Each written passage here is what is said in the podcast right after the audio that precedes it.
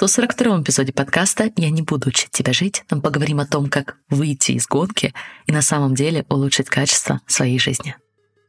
Знаете ли вы, что у вас уже есть все, чтобы жить так, как вы больше всего хотите – меня зовут Алена Берисон, и я являюсь сертифицированным лайф-коучем. И на подкасте вы узнаете инструменты по работе с мышлением, которые помогут вам понять себя и начать жить в соответствии со своими желаниями. А еще являюсь мамой четверых и большим поклонником всего скандинавского. Если вы готовы открыть себя увлекательнейшему миру работы с мышлением, где никто не будет учить вас, как жить, давайте начинать. Дорогие друзья, всем огромный привет, и я очень рада приветствовать вас. На самом деле мне просто не терпится поделиться с вами сегодняшним эпизодом. Забавно, что со звукорежиссером нам пришлось очень много поработать над этим выпуском, и это привело к тому, что я прослушал материал много, много, много раз. Но прелесть в том, что каждый раз, когда я слушала этот эпизод в тех или иных формациях, ко мне приходили новые внутренние осознания. И то количество ценностей, которые мы обсудили в этом эпизоде, просто подождите. Итак, эпизод мы записывали не со звукорежиссером. Я делюсь с вами беседой с Аленой Гуляевой, аспирантом и сотрудником Института высшей нервной деятельности и нейрофизиологии РАН и руководителем нейролаборатории, а по совместительству участницей моего коучингового комьюнити Dream Big. Это действительно ценно, что сегодня мы можем использовать науки, мы можем использовать исследования для того, чтобы лучше понимать свою жизнь. Делать буквально ее дизайн. Так, чтобы наши достижения, наши попытки, наши шаги реально имели смысл. И самое главное, чтобы мы чувствовали себя адекватно и сильно во всем этом, а не чувствовали, будто мы являемся управляемыми чем-то во мне. Я приглашаю вас, особенно если вы в комьюнити Dream Big и вы используете концепт наблюдателя и модели, Смотрите на все эти знания, которые мы получаем, в том числе из нейробиологии, которые вы услышите в таком прекрасном и легком исполнении от Алены. Смотрите на это как на нашу возможность сделать шаг назад и получить ту самую силу над процессами, которые нам раньше, возможно, казались находятся полностью вне нашего контроля. Например, мы более подробно обсудили обещание удовольствия, обещание вознаграждения. И понимание этой динамики позволяет нам более осознанно устраивать свою жизнь, позволяет нам прекратить сходить с ума по мимолетным, даже в чем-то фальшивым удовольствиям, и находить наше удовольствие там, где мы реально хотим. И даже включать запланированное удовольствие в нашу жизнь так, чтобы это обещание делало из нас не белых в колесе, а удовлетворенных в течение дня людей. Вы услышите этот момент в эпизоде, не пропустите. Мы также обсудили концепт 50 на 50. То, что в коучинге мы называем эмоциональным балансом, понимание которого реально высвобождает вас от сопротивления, высвобождает вас от борьбы против негативных эмоций. Вы понимаете, что все нормально, инь и янь. Алена проводит аналогию с тормозящими и возбуждающими нейронами, и мне кажется, это очень ценно использовать когда мы делаем шаг назад, смотрим на свою жизнь, смотрим на динамику того, что происходит с нами в наших прекрасных организмах. Мы поговорим о том, как моделировать дофамин для мотивации. Почему социальные сети с утра — это очень плохая идея даже на химическом уровне. Может быть, для кого-то это будет последним убедительным шагом, друзья.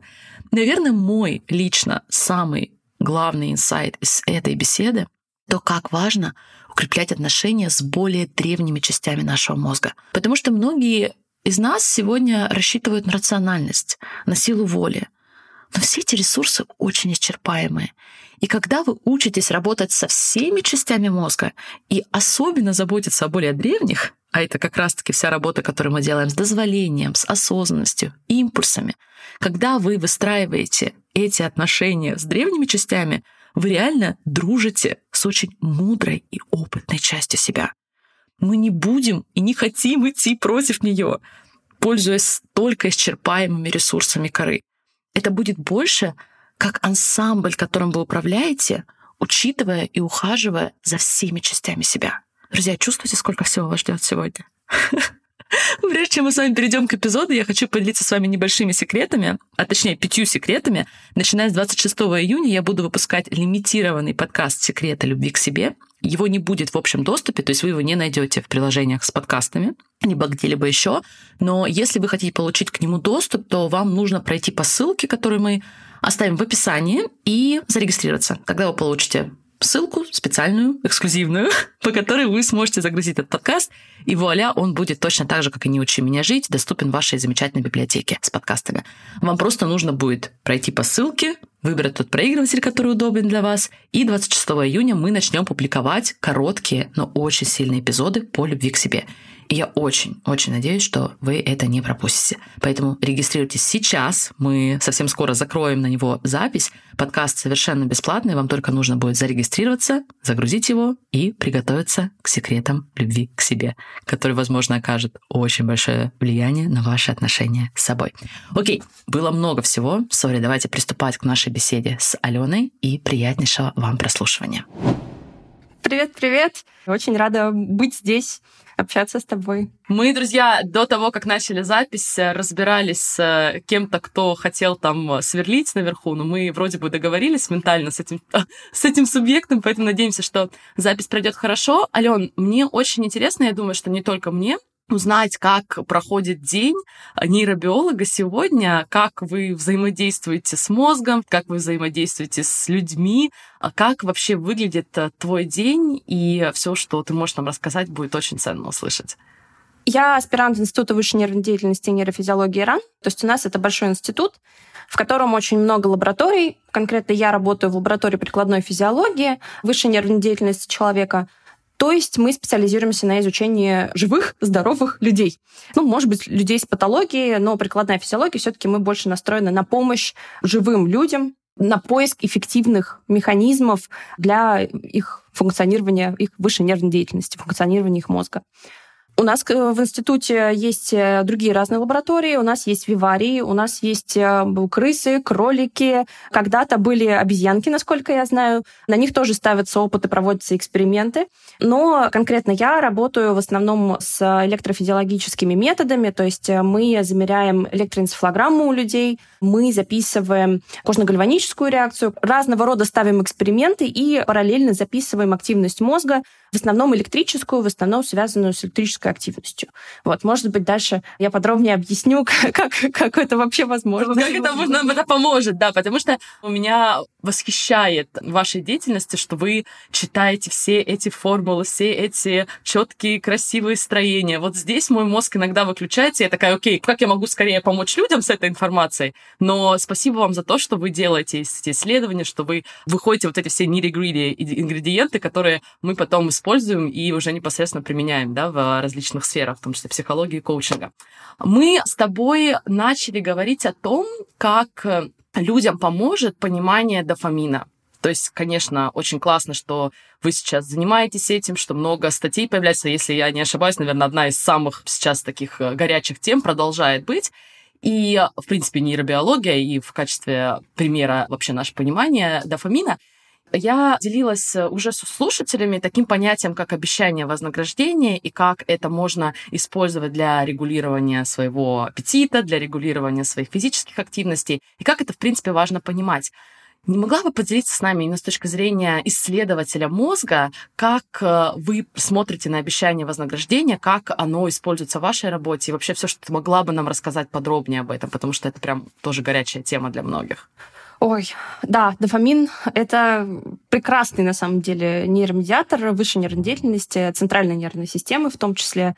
Очень во многих процессах участвует. Я бы хотела рассказать здесь об эксперименте, который, к сожалению, сейчас незаслуженно забытый. Я надеюсь, что все таки сейчас ученые вспомнят об этом центре и начнут его подробнее изучать, потому что тогда, а именно получается, уже почти 70 лет назад, в 1953 году, в 1954, да, вышла статья, он вызвал бурю эмоций и огромный ажиотаж в нейронауках. Вот это эксперимент Питера Милнера, а, может быть, если кто-то увлекается подробнее нейронауками, о нем знает и помнит, Питер Милнер и Джеймс Отс, они проводили эксперимент с крысами. И при этом изначально они искали центр страха. И как проводился эксперимент? Крысам внедряли электродики. Ну, это, в общем, специальные электроды, которые могут стимулировать какие-либо центры, и дальше мы смотрим на поведение крысы. Ну, это один из самых, на самом деле, распространенных методов изучения мозга, потому что сначала мы в любом случае все изучаем на более простых нервных системах. Поэтому Питер Милнер, одной из крыс, вживил электрод, и он думал, что он вживил его в центр страха. И дальше эксперимент состоял в следующем. Крыса нажимала на педаль, ее для этого специально обучали, для того, чтобы она нажимала на педаль, и ее начинали бить током. Для крысы, собственно, как и для человека, это не очень приятная стимуляция. вот. А, поэтому крыса нажимает на педаль и получает удар током. И когда она нажимает на педаль, до этого Питер Милнер планировал, что он активирует центр страха, и крыса будет очень сильно бояться еще до того, как ее ударят током. Бояться нажать на педаль. Но почему-то они активировали какой-то другой центр, и крыса нажимала на педаль, ее били током, и она продолжала нажимать на педаль, хотя ее стимулировали, соответственно, вот в этот центр. В общем, что-то здесь пошло не так. Крыса начала буквально жить на этой педали и не сползала с нее, и, соответственно, Питер Милнер понял, что, скорее всего, он где-то ошибся и вставил стимулирующий электрод не туда, не в тот центр. И в ходе следующих экспериментов было выяснено, что убрали удар током, оставили только педаль. И этот эксперимент как раз-таки известен тем, что у него печальный исход. Крысы нажимали на педаль, получали стимуляцию в этот центр, и они настолько увлекались вот этим нажатием на педаль и вот этой стимуляцией этого центра, что они забывали, а может и не забывали специально, не ели, не пили, не общались, не размножались, вели себя не так, как ведут себя другие крысы, и они просто умирали буквально на этих педалях. То есть они умирали от голода. С людьми такие эксперименты тоже проводились впоследствии, вот, к счастью, без летальных исходов, но действительно люди становились очень агрессивными, когда у них, э, вот как раз тоже, когда у них активировали эти центры, этот центр назвали удовольствием, центр удовольствия, но это на самом деле больше, сейчас мы это уже понимаем, это не центр удовольствия, это центр ожидания удовольствия. Угу. Это так называемый, тоже если кто-то нейронауками увлекается, это довольно популярное ядро, нуклеус аккумбенс, прилежащее ядро, входят в мезолимбическую систему, входят во все наши процессы, когда мы, допустим, видим рекламу, и нуклеус аккумбенс начинает сразу активироваться, очень сильно активироваться и посылать в кору сигналы «давай, давай, пожалуйста, купим, мы это хотим, мы это хотим, купи это, пожалуйста». Это центр, который э, входит в, как раз-таки в дофаминергический путь, то есть в тех сигналах, которые он посылает в кору, участвует активно дофамин. И он как раз-таки отвечает за ожидание подкрепления, ожидания удовольствия. И здесь очень важно именно то, что крысы не получали удовольствия от самого нажатия педали и не получали удовольствия от стимуляции этого центра. Они ожидали удовольствия. И они готовы ожидать его настолько, что им не нужно было ни есть, ни пить, не получать все остальные, как нам казалось бы, здесь самое близкое, от чего можно получить удовольствие. Очень интересно. То есть, получается, и, насколько я понимаю, этот весь процесс тоже обучает нас, что хорошо, какие действия мы хотим продолжать. То есть интересно, что несмотря на то, что у них было обещание удовольствия, и они не получали ожидаемое вознаграждение, по какой-то причине они не обучались, что этот круг не работает, и продолжали все равно верить обещанию. И мне кажется, что со многими из нас точно так же происходит. То есть мы уже даже знаем, Многие из вас тоже послушал подкаст про стресс. Вы уже знаете, что вот это чувство обещания, но дальше мы не получаем вознаграждения. Почему наш мозг не обучается, что вот этот круг не работает, что вот это обещание не приводит к желанному вознаграждению, мы продолжаем попадать на этот круг. Как ты думаешь, есть ли уже ответ вообще? Это основной механизм работы дофамина, потому что если мы посмотрим на молекулярные основы, дофамин преобразуется потом в норадреналин и адреналин.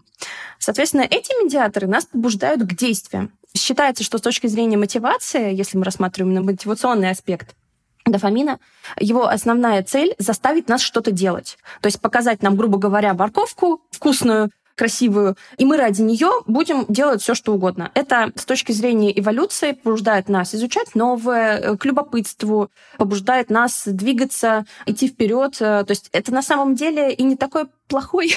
Он а, прекрасный, да? Механизм. Что пошло не так? Здесь интереснее нам посмотреть, потому что с точки зрения эволюции действительно это супер важно, и мы знаем, что случается, когда у людей нет этой мотивации, когда у них нет достаточно вот этого адреналина, дофамина изначально.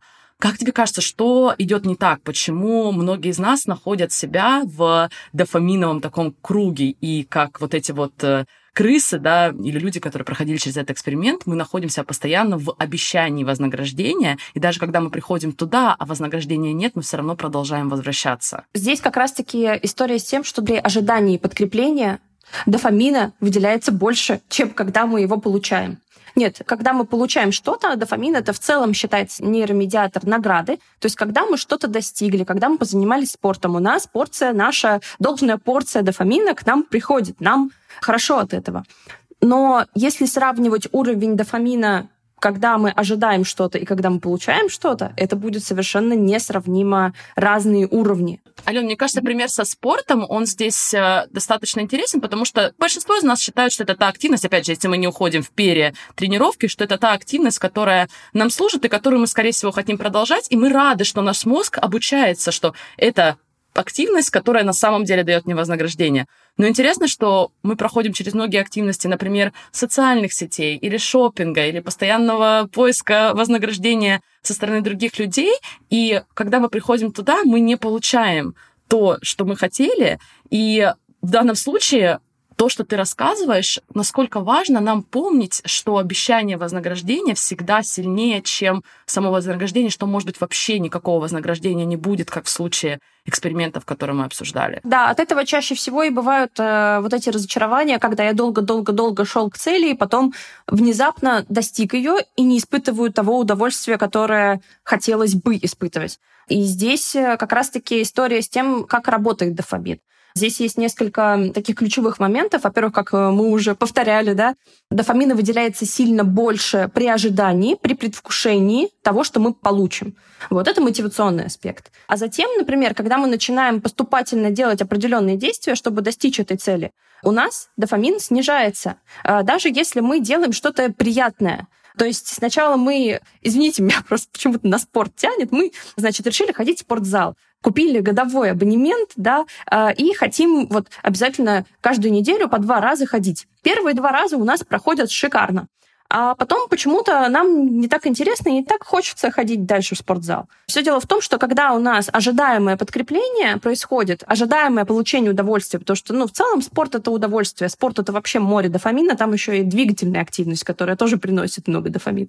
И когда мы не ходим уже третий, четвертый, пятый, десятый раз, почему это происходит? Потому что у нас снижается дофамин от ожидаемых стимулов от ожидаемого подкрепления. И, казалось бы, если раньше мы получали удовольствие от чего-то, например, от этого спорта, но чем дальше и чем регулярнее мы ходим, мы все меньше получаем удовольствие от этого. Но если мы вдруг мы ожидаем да, какое-то подкрепление, и мы его не получаем, ну, если это зависит не от нас, а, допустим, от внешних факторов, у нас резко падает уровень дофамина, и потом он очень долго на самом деле восстанавливается. По нам ударяет больнее, чем когда, собственно говоря, воздух перекрывают, и нам это очень не нравится, хотя обычно мы не так-то и ценим все, что у нас есть здесь. Ален, а давай поговорим здесь то, что мы с тобой обсуждали, что дофамин можно давать себе и субъективно тоже.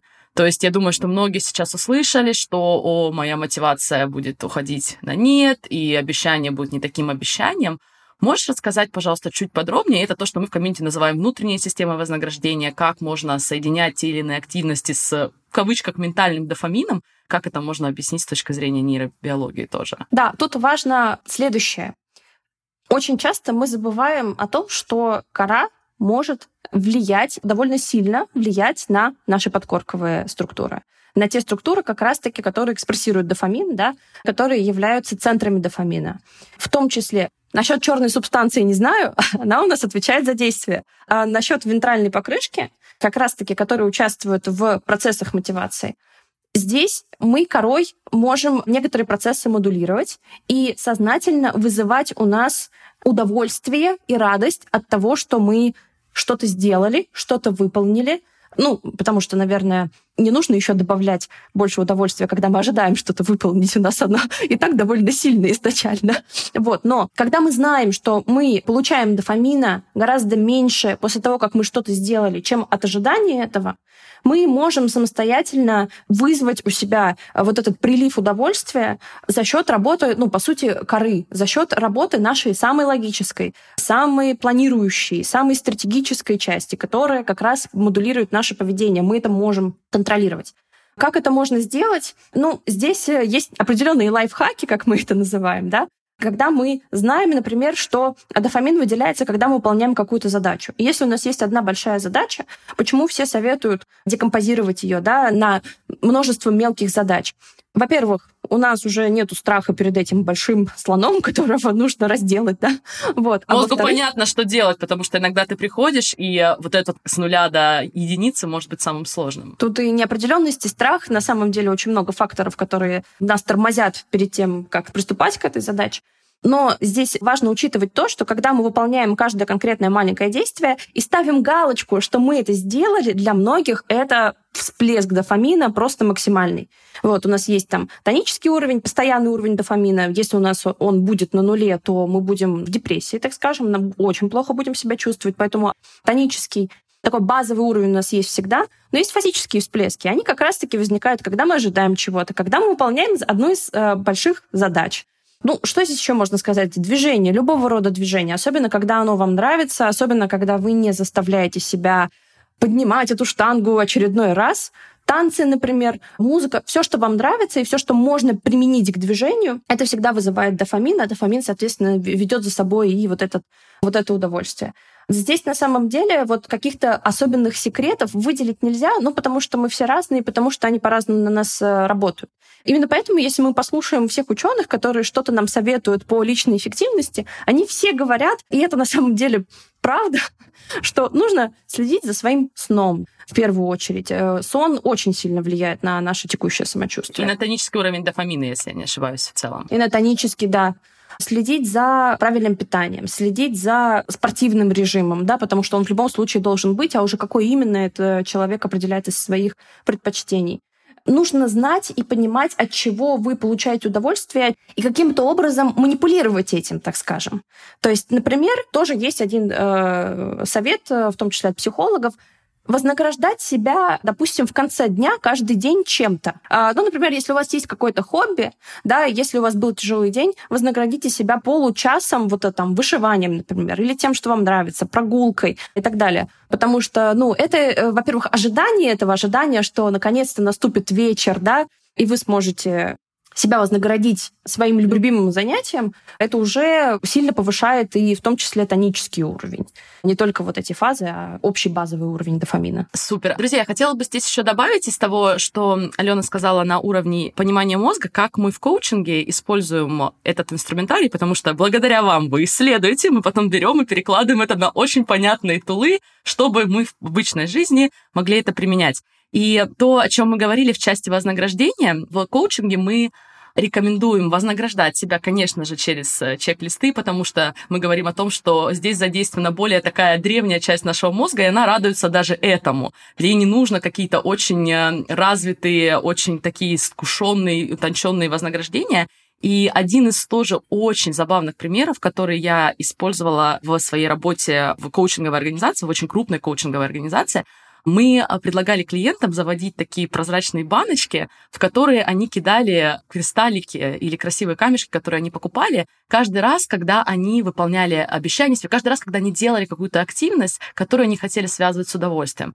И я помню, что мой преподаватель очень часто повторяла, ребята, я понимаю, что это звучит очень по-детски, что вы можете считать, что это не будет работать, но это именно то, что будет работать. Это как раз тот самый пример, когда кора может модулировать нашу дофаминергическую систему, может влиять на нее. И, кстати, вот э, вы здесь работали с э, импульсами, насколько я знаю, я же участник комьюнити, я знаю, что такое импульсы и как с ними работать теперь. вот. Здесь тоже важно учитывать, что под влиянием дофамина бывает такое, что наши подкорковые структуры, наши, что называется, древние структуры, могут э, взять под контроль даже кору. Потому что, честно говоря, уже несколько лет э, изучаю мозг, и каждый раз очень удивляюсь и восторгаюсь этой системой, насколько она мудрая, насколько она выстроена, насколько она правильная. Наш мозг очень экономный. Наш мозг нацелен на то, чтобы тратить как можно меньше и получать как можно больше. И дело в том, что у нас очень прожорливая кора. Это молодой орган, органелла, да, это молодая структура мозга, которая требует очень много ресурса. Если в целом наш мозг 50% глюкозы, выделяемой печенью, потребляет, ежемиллисекундно, то кора 20% от этих 50%. То есть методом несложных подсчетов мы получаем 10% вот всей энергии глюкозы, которую печень выделяет, потребляет кора. И, естественно, иногда нам не хватает силы воли. Естественно, нам, ну, потому что, потому что это не, не бесконечный ресурс. А как раз-таки наш средний мозг, как раз-таки наши подкорковые структуры, они в этом плане не очень прожорливые. И когда кора устает, когда она истощается в получении этой глюкозы, Добрый вечер. Подкорковые структуры говорят, а мы экономные, а мы можем вот сейчас раз взять и заставить тебя съесть шоколадку, которую мы хотим.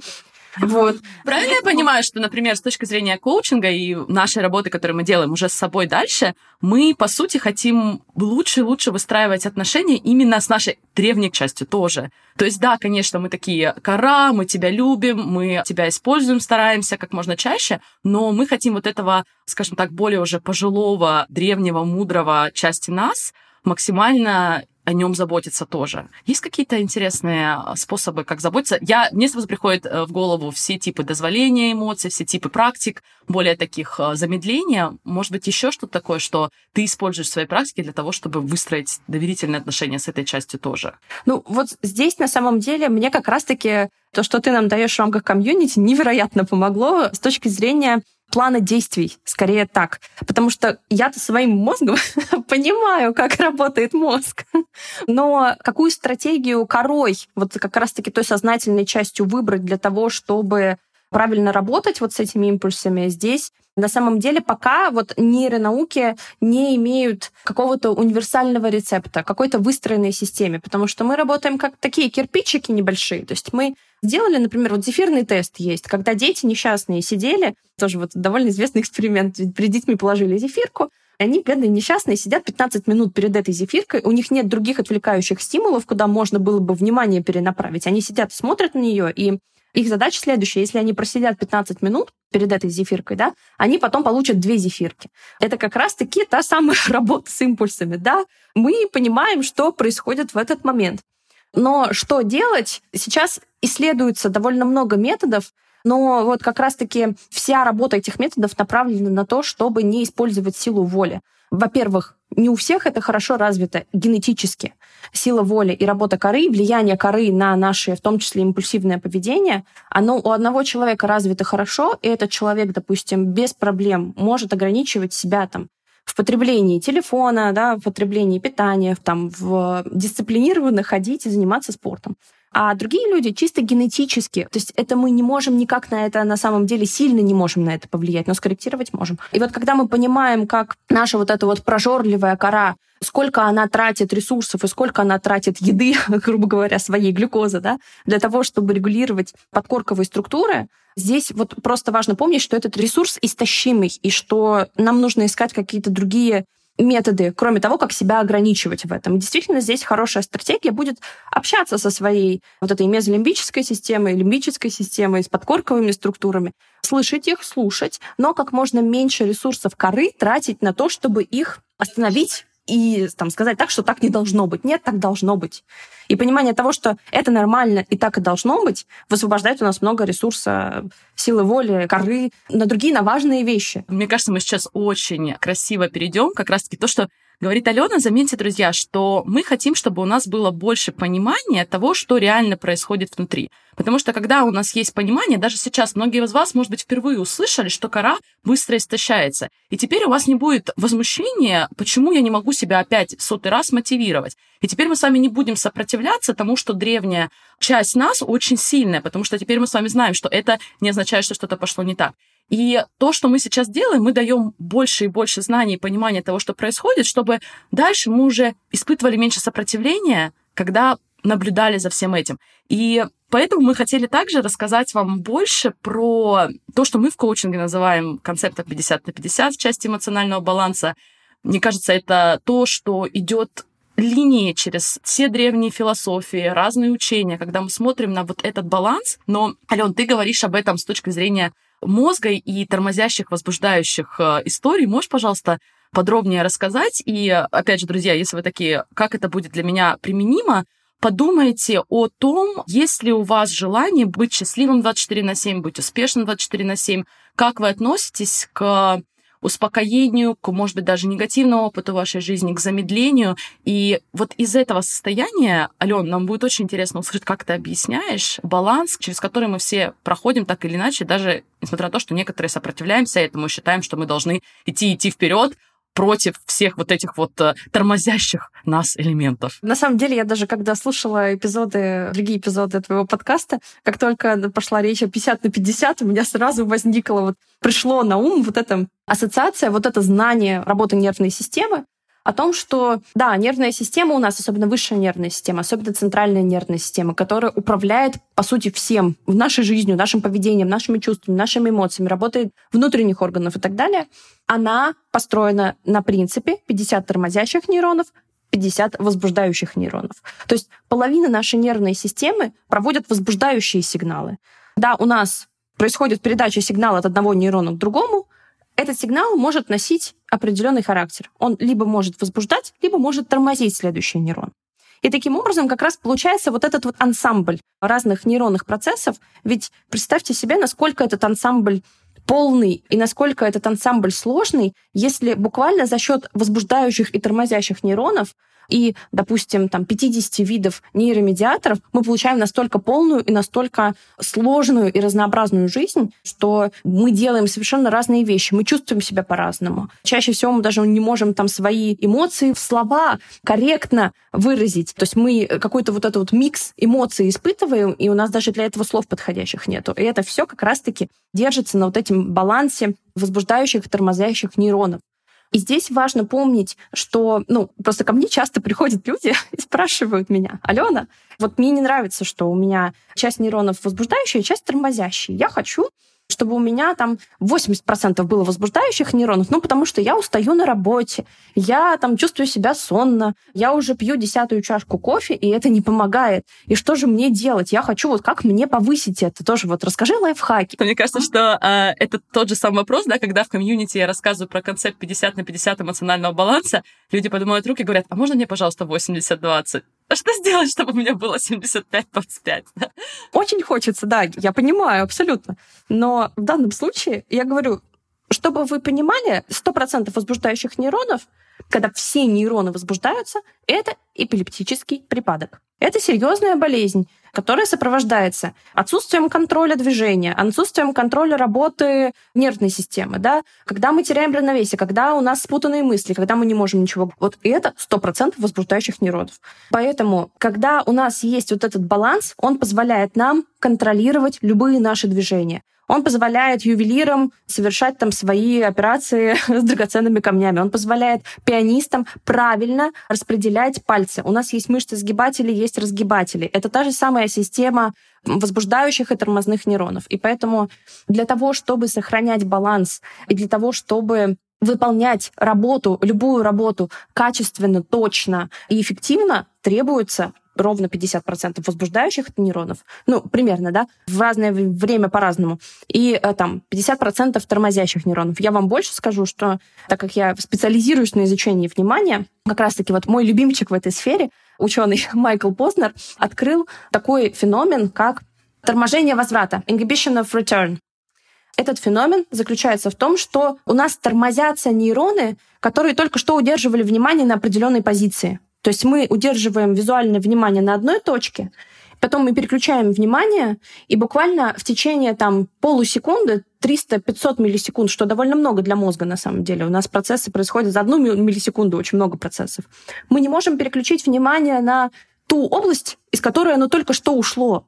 И вот если рассматривать этот механизм с эволюционной точки зрения, он нас побуждает изучать новое. Поэтому можно считать, что тормозные нейроны даже нас побуждают к любопытству, к изучению новому, потому что зачем нам постоянно держать глаза в одной точке и пялиться в нее, если нам эволюционно нужно расширять свой кругозор, расширять понимание об окружающем мире и, и двигаться дальше. Также, например, я использую, в принципе, понимание эмоционального баланса, понимание боли и удовольствия в нашей жизни – что зная, что присутствуют такие вещи, как тормозящие, возбуждающие нейроны, человек может делать шаг назад и смотреть на свою жизнь с точки зрения того, где я нахожусь в состоянии возбуждения, а где я нахожусь в состоянии больше торможения. Я понимаю на макроуровне, конечно же, нейроны да, разные будут задействованы в тот или иной процесс, и действительно посмотреть, где в вашей жизни вы постоянно находитесь в возбуждении, вы постоянно находитесь подключенными онлайн, и где вот этот момент мы можем приостановить с точки зрения, мы в комьюнити называем молекул здесь сейчас, с точки зрения практик присутствия, mindfulness, и как это на самом деле сделает вас еще более продуктивным, хотя я надеюсь, что это не есть конечная цель. Может быть, конечная цель здесь как раз-таки будет вот этот контакт с собой, возможность всем этим управлять и не быть э, под влиянием, да, не быть управляемым нашим мозгом и какими-то другими факторами, которые вовне. Я хотела еще в завершении вкратце обсудить историю, с которой тоже сталкиваются многие слушатели, а именно гонка за достижениями. И история про то, что многие находят себя менее-менее счастливыми, даже когда они вроде бы достигли чего-то и только повышают планку в части своих достижений.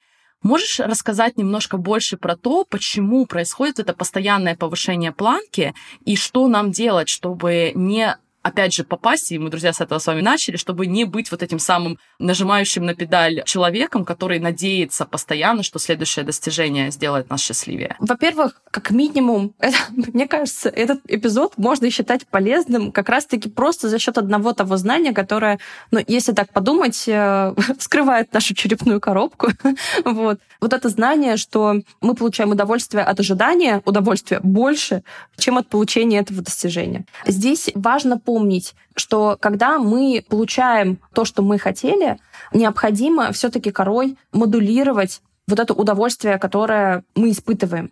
Здесь важно не недооценивать роль коры, роль нашего самоубеждения, потому что плацебо на самом деле это очень большая проблема для ученых. Когда мы проводим эксперименты, зная, что есть очень сильный эффект плацебо, это нам очень сильно усложняет жизнь на самом деле. Мне кажется, что и психологам мы... тоже, особенно психологам, когда исследователи пытаются оценить влияние тех или иных техник, тех или иных инструментов, это же все очень субъективно. Если человек убедил себя, что для него это работает, для него это хорошо, у меня лично с этим проблемы нет. Если вы умеете себя убеждать, и вам действительно это чувствуется хорошо, вы чувствуете, что вы в контакте с собой, вы потом не заедаете э, свои реальные эмоции, то замечательно. Но с точки зрения исследователя я понимаю, что это может быть очень э, большим фактическим аспектом. Это абсолютно так. И что самое важное, у нас есть вот этот очень сильный эффект плацебо но мы его почему-то не используем туда, куда нам нужно. У нас есть механизмы, которые мы считаем нам вредят, но мы не всегда понимаем, что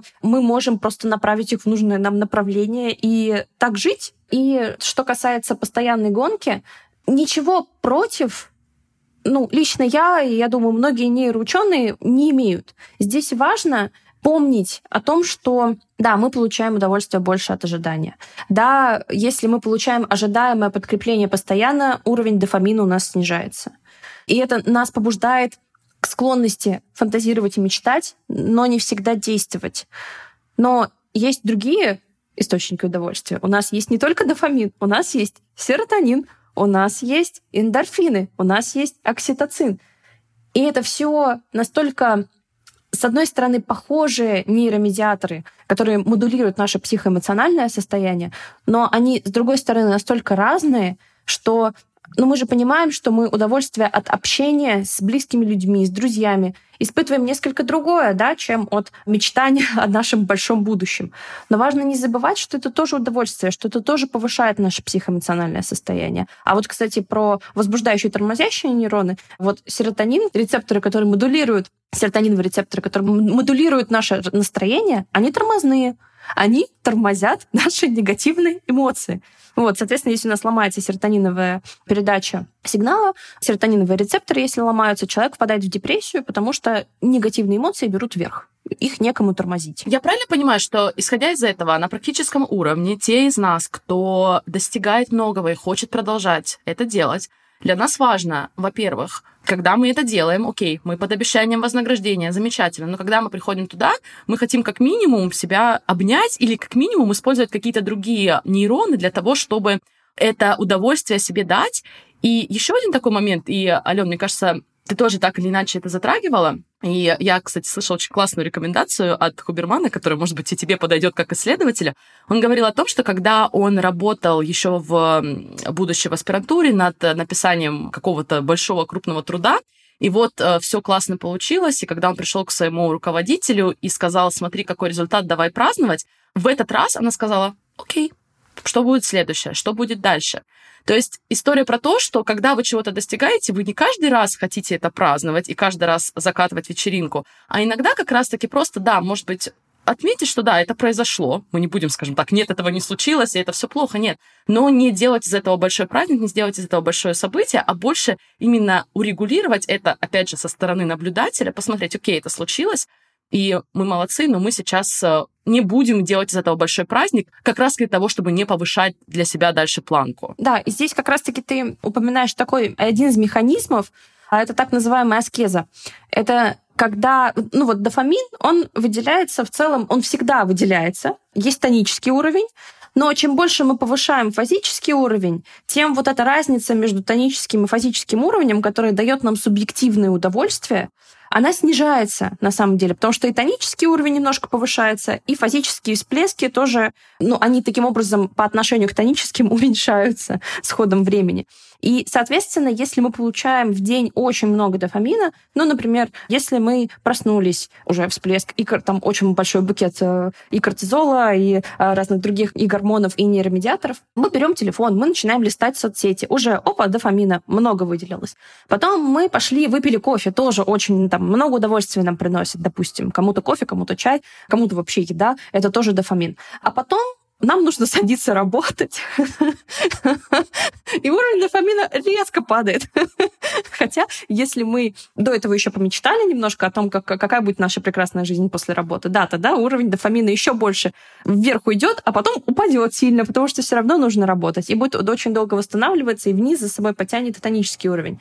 Я здесь к чему? Я здесь к тому, что если мы, например, уберем соцсети с утра, когда проснемся, то представьте себе, насколько меньше будет падение нашего дофамина, когда мы сядем работать. То есть здесь история в том, что нету такого понятия, что у нас закончился дофамин. У нас система не только эргономичная и не только очень эффективная, но еще экологичная. У нас есть специальные тоже и глия, и специальные механизмы обратного захвата. В мозге все всегда используется, все идет на переработку экологичную. Поэтому ситуации, когда у нас прям не хватит дофамина, нету. У нас может возникнуть ситуация, когда у нас настолько высокий постоянный базовый уровень дофамина, что уже просто нету каких-то предметов в окружающем мире, которые еще могут его повысить. Важно помнить, что когда мы входим в аскезу и когда мы ограничиваем себя в этих удовольствиях, у нас уровень дофамина падает ниже тонического, и он очень долго восстанавливается. То есть надо быть морально готовым к тому, что будет некомфортно, что будет хотеться снова взять телефон и так далее. Но зато потом, когда мы очистим этот уровень, что называется, да, каждое новое получение нового знания будет для нас, ну, эквивалентно не знаю, сну. И здесь как раз-таки очень важно то, о чем мы говорили с точки зрения субъективности восприятия того, что у нас происходит, потому что когда вы находитесь в этом состоянии аскеза, и вы придаете этому значение, что я сейчас на верном пути, это то, как чувствуется преследовать мои наивысшие интересы, дальше у меня будет еще более потрясающее удовольствие, этот процесс будет чувствоваться для вас совсем по-другому, ежели мы с вами будем, например, проходить через голод или проходить через не а, захождение в социальные сети, мы будем говорить себе, что что-то идет не так, и я не должна себя чувствовать так, как я себя чувствую. Поэтому, друзья, имплементируйте все это. И чем больше вы будете занимать позицию наблюдателя и использовать эти знания, тем больше вы будете проживать ту жизнь, которую вы в итоге хотите, даже если она все равно будет 50 на 50. Алена, поскольку ты также участник комьюнити, было бы очень интересно узнать о твоем опыте, почему ты участвуешь и что ты создаешь для себя с помощью вот этой комбинации знаний, которые ты приносишь. Ой, ну я вот как раз-таки, да, начала про это говорить, что в целом то, чем я занимаюсь, это я выстраиваю очень маленький-маленький кирпичик одной большой стены и одного большого здания, которое можно назвать там, научным знанием, да, которое можно назвать научной теорией. И на самом деле, пока нейронауки — это довольно молодые науки, там, в отличие от физики, астрономии, в отличие от химии. И здесь у нас пока нету основополагающих теорий. Мы даже не знаем, что такое сознание. Мы не знаем, что такое внимание. Мы это пока изучаем. Но системного понимания, как это работает и как можно на это повлиять, это то, чего ну, лично мне на самом деле не хватает. И это то, что я нашла в комьюнити как раз. И за счет модели и за счет того, чему ты обучаешь, я смогла системно объединить то, что я вот этими кусочками беру из различных статей, в какую-то большую общую картину, да еще и с системными рекомендациями. Ну вот да, я знаю, что дофамина выделяется больше при ожидании удовольствия, чем от получения.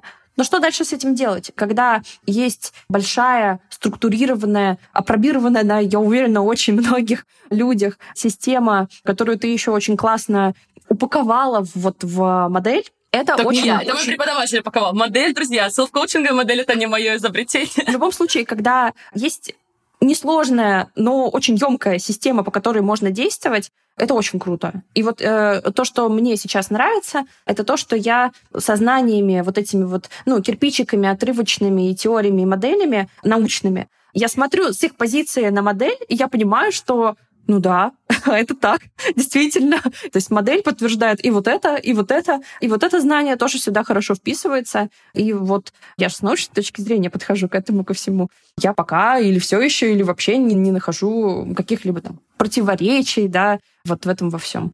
Поэтому спасибо тебе огромное за то, что ты позволяешь нам вот так вот, по сути, всю жизнь систематизировать вот, и помогать себе, нам помогать самим же себе двигаться дальше и исполнять то, что мы хотим, воплощать то, что мы хотим. Классно. Я рада, что ты используешь это. И на самом деле я не с позиции исследователя, но с позиции, наверное, исследователя огромного количества литературы, психологической, коучинговой и всей-всей-всей. Я тоже безумно благодарна, что у нас есть модель, потому что теперь мы можем все это поместить под одну четкую структуру и идти это применять, в том числе в нашей жизни. Не только знать, да, что это классно и это вроде бы работает, а взять это все, поместить в одну структуру и реально это делать. Потому что в противном случае, особенно такие, как мы, будем учить еще очень все долго, рассказывать всем об этом, но не чувствовать реальных изменений в жизни. Мне кажется, что вот это применение как раз-таки то, что дает изменения реальные вовне, а не только, и внутри, конечно, тоже, а не только в наших прекрасных книжках.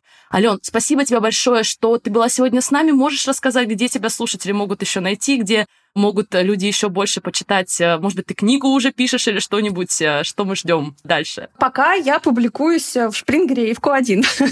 До книги еще нужно некоторые работы опубликовать, но меня можно найти в Инстаграме, меня можно найти в Телеграме. Я пока еще гуляю, но скоро стану человеком с другой фамилией.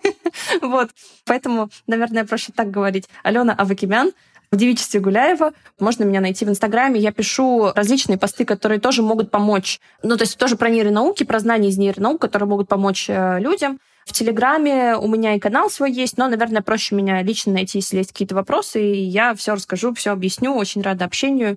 Э, Мы надеемся тоже организовать лекцию внутри комьюнити, потому что я прям уверена, что после сегодняшнего эпизода многие люди постучатся к нам и скажут, хотим еще, хотим еще вот этого прекрасного сочетания коучинга и нейробиологии и всего того, что нам дает понимание обычным людям нам это дает.